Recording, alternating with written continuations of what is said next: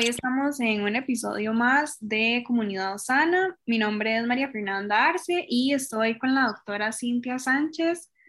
Y hoy vamos a hablar sobre el tratamiento para la diabetes mellitus tipo 2. Muchas gracias, doctora, por estar acá. No, muchas gracias a vos, María Fernanda, por la invitación. Em, bueno, para hacer una introducción, me gustaría eh, que habláramos un poco sobre cuáles son los tipos de medicamentos y de tratamiento en general para pacientes que son diagnosticados con diabetes tipo 2.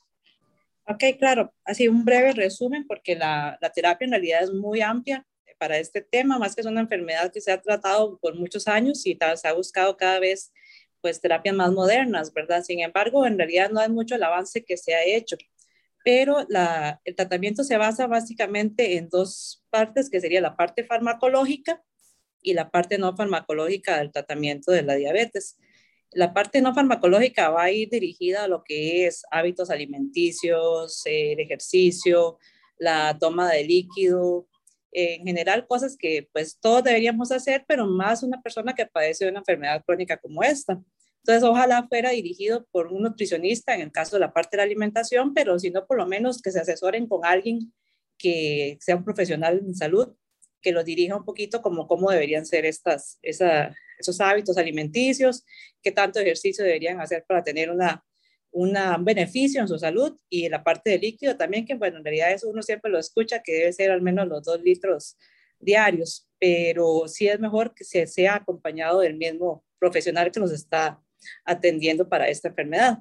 Y ya otra la parte farmacológica, pues se divide para la diabetes tipo 2, se divide más que nada en la parte que es la administración de la insulina en los pacientes que ya lo llegan a requerir, que al principio tal vez no todos lo requieran, y la otra es la parte de los medicamentos como la metformina, la glibenclamida, que estos iban más dirigidos a ayudarle al páncreas a la producción de la insulina o ayudar a que el sistema produzca menos eh, glucosa o ayudarle al mismo, a la misma insulina que estamos produciendo para que, o estamos administrando para que funcione mejor. Y la otra serían las insulinas que te mencionaba, que en realidad lo que hacemos es, ya que el paciente eh, con diabetes tipo 2 tiene o una insulina eh, que no está funcionando muy bien o una producción más baja de lo normal de insulina, entonces lo que se hace es administrarle lo, lo que le hace falta. Y eso solamente, pues el médico tratante lo va determinando de acuerdo a, a lo que van obteniendo los, en los niveles de glucosa de, del paciente en los exámenes, ¿verdad? Que le practican. Y básicamente eso sería como hacia donde se dirige la terapia farmacológica. No sé si tienes alguna duda con ese tema. Em, bueno, en realidad yo había leído un poco sobre em, la terapia farmacológica y también la no farmacológica, que es claramente es de gran importancia al tener un estilo de vida saludable. Em, y principalmente eh, con respecto a la terapia farmacológica, eh, decía que usualmente se utilizaba la metformina como primer tratamiento. Correcto. Y, mm, y, bueno, quería tal vez saber un poco sobre las instrucciones generales de estos tratamientos farmacológicos. Pues en general, por ejemplo, ya hablando propiamente de la metformina, la metformina se toma con la comida. Eso quiere decir que se puede tomar durante el momento en que el paciente esté ingiriendo el desayuno, el almuerzo o la cena, o los tres, porque va a depender la dosis va a variar, ¿verdad? Algunos pacientes toman una al día, otros toman dos veces al día y otros tres veces al día. En el caso de los que toman tres veces al día, sí sería una con cada comida, que puede ser durante la comida o inmediatamente terminan de, de comer. Pero esto en el caso de la metformina, que me preguntabas de la metformina, la glibenclamida es un poquito al principio, o sea, esa sí se toma antes de empezar la, la ingesta de comidas, pero en general son siempre con comidas. O sea, eh, ese tipo de medicamentos generalmente van acompañados de comidas porque si el paciente no está ingiriendo algo, entonces puede que el azúcar entonces más bien baje más de la cuenta.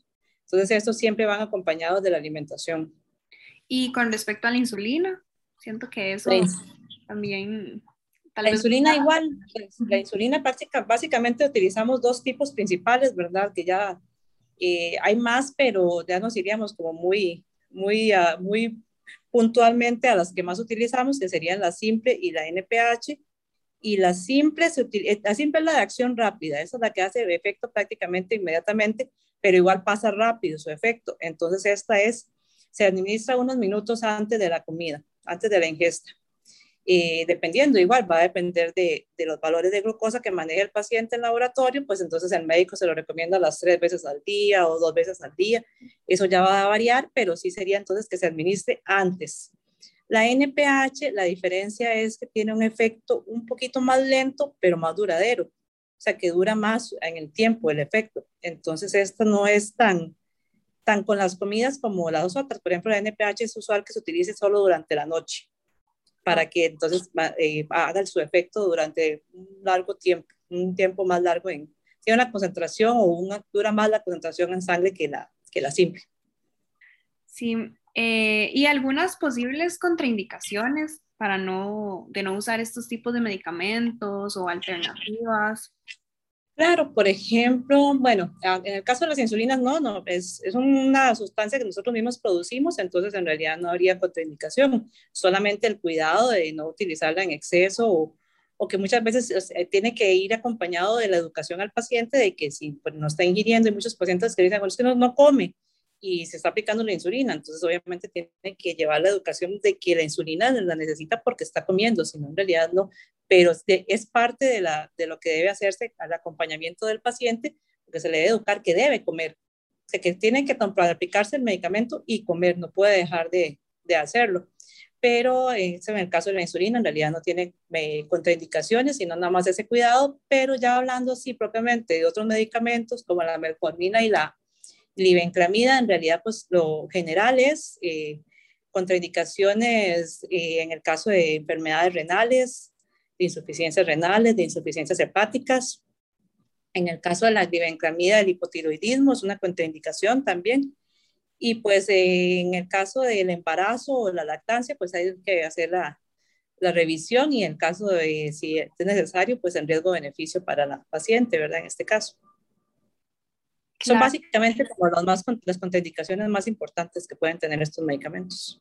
Claro, y ahora, bueno, hablando de, de, en esa línea del embarazo, también hay, eh, digamos, diabetes mm, estacional. Ah, exacto, ajá.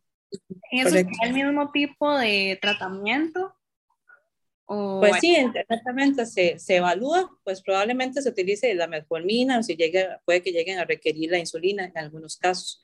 Esto como generalmente es durante el embarazo, Sí puede que la paciente quede con cierta intolerancia a, los carbohidratos, que es como lo que se le llama ahora, ¿verdad? No, que es casi como una prediabetes, pero no necesariamente va a quedar, en algunos casos se revierte. Es temporal, digamos, en algunos el paciente sí queda siendo diabética después de, de, la, de padecer la diabetes gestacional, que es relativamente común. Entonces sí es muy importante, por eso también el acompañamiento del médico durante el embarazo para que el paciente cuide también su alimentación porque muchas veces se descuidan pensando que pueden estar embarazadas, pueden comer todo lo que quieran y ahí es donde muchas veces llegan a, a este estado de, de, la diabetes estacional. Pero es parte de, digamos, de, las, de las citas, el control prenatal que llevan, es parte eh, siempre la, la, revisión de esta parte de la alimentación para que ellos no lleguen a tener eh, o a desarrollar esta, este tipo de diabetes. Y digamos, existen entre los efectos secundarios, ¿cuáles son los más característicos e importantes de, de los tratamientos? Vamos a ver, pues en el caso de la insulina, en realidad los efectos pues se verían acompañados de lo que hablamos, ¿verdad? De la, de la ingesta de alimentos, que si no están comiendo suficiente, pues lo que les puede pasar es que se les baje más de la cuenta del azúcar y es el cuidado que hay que tener en cuanto digamos, efecto secundario, que en realidad no sería un efecto secundario, sino más bien un, descuido porque no se está llevando el acompañamiento correcto.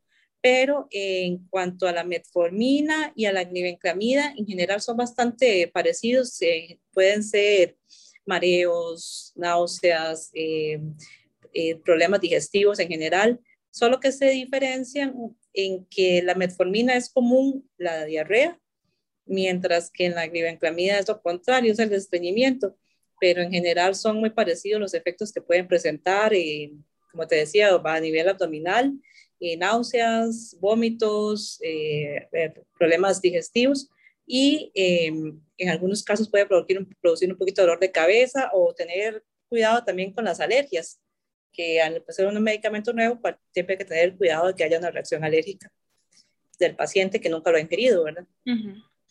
Esos son como los más importantes. También quería preguntar cuál, cuál es la diferencia entre el tratamiento según la edad, digamos, para niños, sería, ¿habría algún tipo de variación o para adultos mayores? Claro, pues sí es complicado, pero es más una cosa de, de la, de la, la, red de apoyo o de la utilización. Bueno, en un niño generalmente la diabetes que se va a presentar es una diabetes tipo 1, ¿verdad? No es común la diabetes tipo 2. Entonces, en el niño sí es eh, la insulina el tratamiento, y entonces obviamente sí tiene que tener un adulto que sea el encargado de la aplicación. Ahora, pues en Costa Rica también se da, pero más a nivel de otros países lo que existen son las bombas de insulina. Entonces sí se ve relativamente común en niños que pues, las personas hagan la, la, inversión de la bomba, que esa va a estar pues, aplicando las pequeñas dosis de insulina de acuerdo a las necesidades del niño, porque con ellos es muy difícil entre sus actividades diarias y el tipo de alimentación que llevan, en realidad en el niño se vuelve muy difícil y las bombas es lo ideal. Pero ya en el caso de los adultos, pues ahí sí, eh, un adulto que se puede manejar por sí mismo, en realidad no, pues simplemente es como la educación, ¿verdad? Darle esta parte de que deben ser con la comida, de que sí deben comer, o que si de, por un día no van a comer, tal vez la dosis de insulina en ese caso es diferente y eso sí se lo debe explicar el médico. Pero en el caso lo, que otro que vemos muchísimo, que son los adultos mayores, pues la, la, realidad es que uno desearía que todos tengan su, su, apoyo, ¿verdad? O alguien que los esté cuidando, pero la realidad es otra. O sea, sabemos que muchos están solitos y aunque no se recomienda del todo, este, pues se, se trata de enseñar con algunos mecanismos. Nosotros, por ejemplo, utilizamos en, aquí algunas, por ejemplo, una paletita que le decíamos más o menos cuánto era la, que me diera la dosis con eso, la pusiera a la par de la jeringa, porque en ellos sí es muy difícil. A veces no ven bien la jeringa, los números son muy pequeñitos, no pueden cargarlo. Y ahí hasta hemos llegado a, a, la posibilidad de decirle al cuidador que tal vez lo tiene que dejar solito o algo que la deje cargada en la refri, la jeringa, porque tal vez es la única forma que hemos encontrado de que se lo apliquen y es ahí donde sí se complica un poquito porque lo ideal sería que alguien esté ahí acompañándolos, pero la realidad sabemos que no es esa. Entonces, generalmente, pues se buscan algunas técnicas, ahí hasta vecinos o algo que vienen y les hacen el favor de, de por lo menos ayudarlo a cargar la parte que es lo que les cuesta más la, la insulina. En el caso de los, de los otros medicamentos orales, pues, se les hace horarios, se les hace pastilleros, para que tengan como más ordenados los medicamentos, donde se les ponga tal vez en grande la hora que le corresponde para que nada más lleguen y, y se sirvan, digamos, la dosis que les, que les hace falta para, esa, para la hora que, que les toca el medicamento. Pero siempre se les, por ejemplo, se les instruye que si es un pastillero, no lo saquen del blister, sino que lo recorten con todo y el blister y ciertas recomendaciones que nosotros les damos, pero, pero en realidad se sabe que pues, la educación es lo que está haciendo más falta, porque no son todos los pacientes los que reciben esta educación. Muchas veces se les atiende muy rápido, así, y pues en realidad llega a usar el medicamento a, a la mano de Dios y no, no, en realidad no lo están usando correctamente, ¿verdad? Y ahí es donde se da el descontrol.